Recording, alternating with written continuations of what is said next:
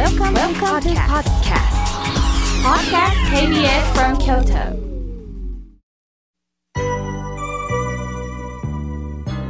さて、ここからは皆様方から温かいおはがき、メール、ファックスをいただきましたので、紹介をさせていただきます。妙慶さん、今日の法話もとってもあったかい深いお話でした。妙慶さんは河原のお話をしていましたよね。私もちっちゃい時に河原で石を積み、そして空を見ながら母のことを思ってることを思い出しました。自分に置き換えられました。ありがとうございます。妙慶さんと出会って幸せです。ということで、えー、あきこさんからいただきました。ありがとうございます。さあ、続いての方です。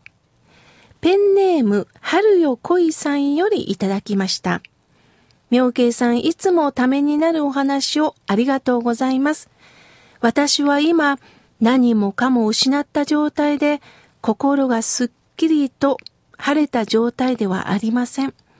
少しでも妙慶さんの言葉に喜びを見つけられたら良いなぁと思っております。とのことです。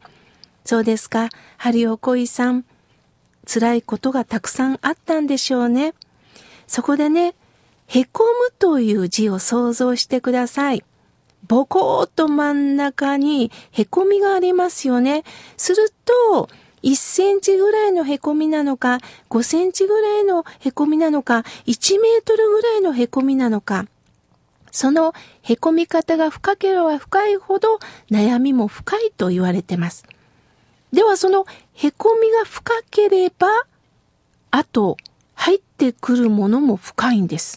つまり、辛いことがあればあるほど実は入ってくることは大きいんです。今はどうしようもなく虚しいかもしれません。しかし日々一生懸命生きる中で、いろんなことをどんどん取り入れていきましょう。これも私のためにあることなんだ。これも私に何か学びをくださってるんだ。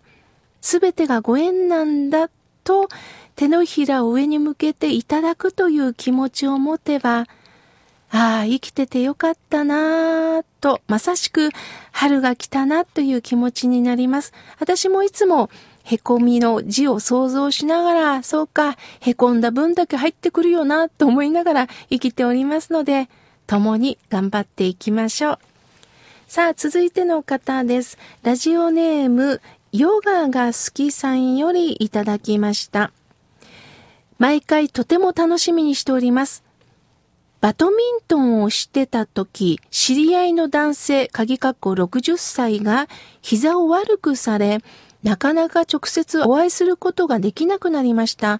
あの方は最近どうしてるのかなと思った時に、知人から、あの方は車椅子でバドミントンして汗を流しておられますよ。一層のこと、パラリンピックを目指そうかと話してたと聞かされました。なんだかすごく嬉しくなりまして、思わず妙慶さんにお便りしました。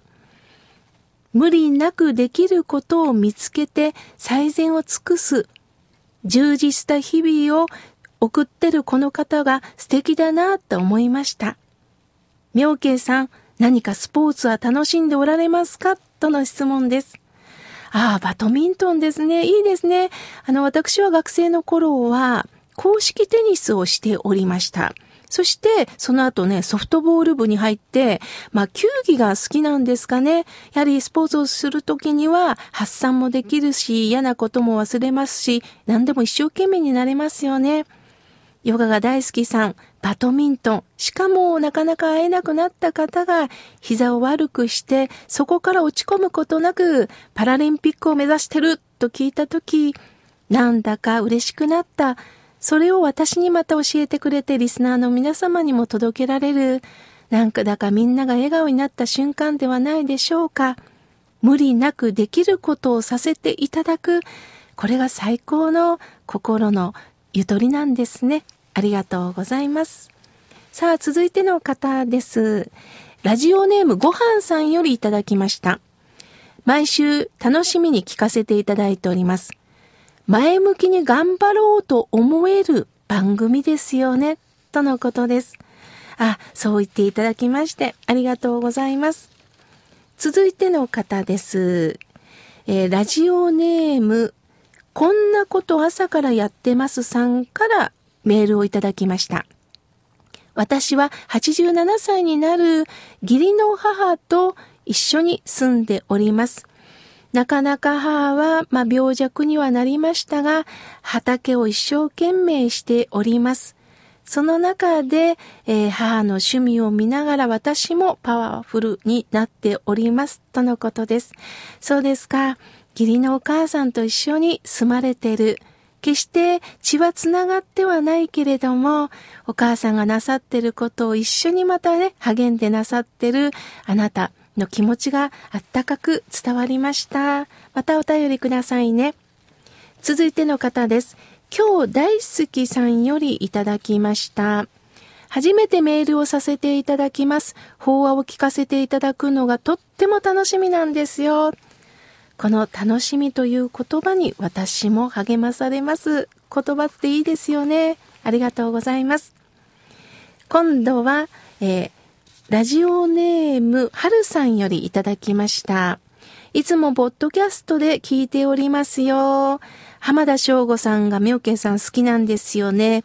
いつかまた曲流してくださいね、とのことです。よくぞ私のことを知っていただいております。ありがとうございます。さあ、続いての方です。えー、お名前が、えー、紹介されてないんですが、いつも笑顔になるラジオを聞いております。本当に体温を感じること、息ができること、これほどの贅沢はありませんよね。学びました。とのことです。ありがとうございます。さあ、続いての方です。ラジオネーム、フラワーさんよりいただきました。毎週この時間を心待ちにしています。最初の音楽がマリオネットさんのものだと聞いて早速ネットで調べました。嬉しかったです。私もとってもこの曲が好きだったので、本当に妙慶さんのお話にぴったり合う感じで、うなずきながら聴いておりますとのことです。そうですよね。音の魅力っていいですよね。今日はなんか気持ちがほ、ね、優れないという時でも、こう、いい音色を聞くことによって、硬くなった心が、なんかこう、ほんわかする、緩むってことありますよね。あなたもどうかいろんな音楽を取り入れながら今日の週末をね、お過ごしいただけたらと思います。妙慶さん、えー、妙慶さんの番組、番組を作ってくださってる方にも感謝します。とのことです。あいろんな人に目を向けてくださいました。本当にありがとうございます。さあ、続いての方です。えー、おはがきをいただきました。